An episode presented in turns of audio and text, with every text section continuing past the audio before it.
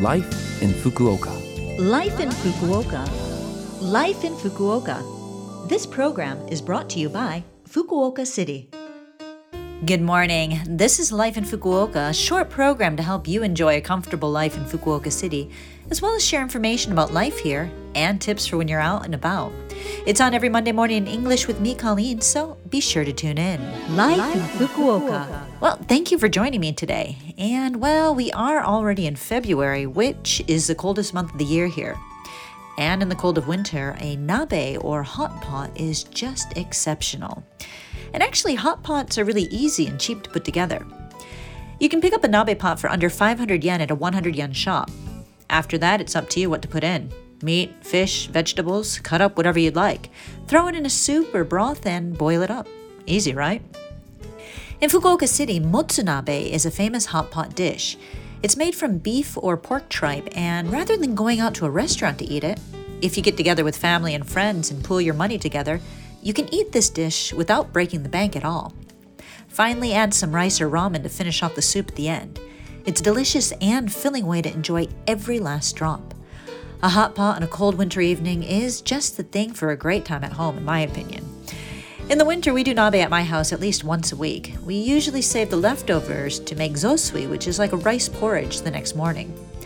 I'm a fan of the fire nabe soup, which has lots of spices in it, but I also like the soup curry base as well. Anyway, give it a try. Life in Fukuoka. All right, well, now I have some important information from Fukuoka City to share with you.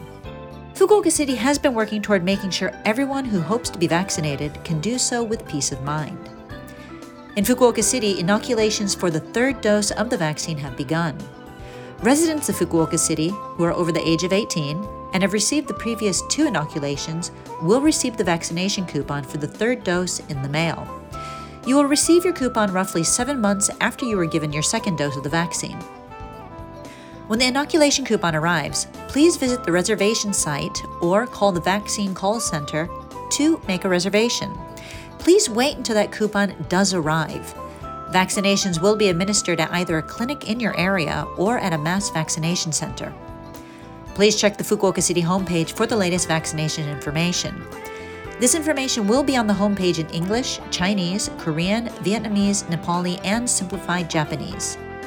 For those of you who have not yet taken your first or second inoculation but hope to do so, please visit the Fukuoka City homepage or contact the call center for information on where you can get your vaccination done. For questions regarding vaccinations or to make a reservation, you can call 092 260 8405. Again, that number is 092 260 8405.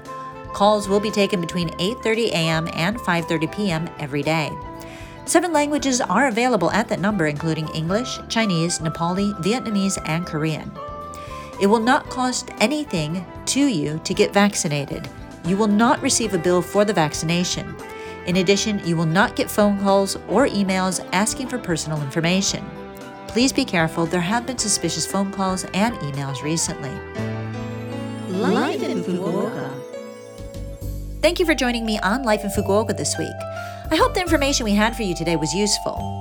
If you need to hear this program again for the information and phone numbers I mentioned today, you can as a podcast, and you can also see the contents of today's program if you visit the Love FM website and look up this program's page. Today, I'll leave you with Hot, Hot, Hot, originally recorded by Arrow to keep you hot through this cold, cold month, and to remind you to cook up a hot, hot pot. Enjoy the day, and I'll speak to you next week.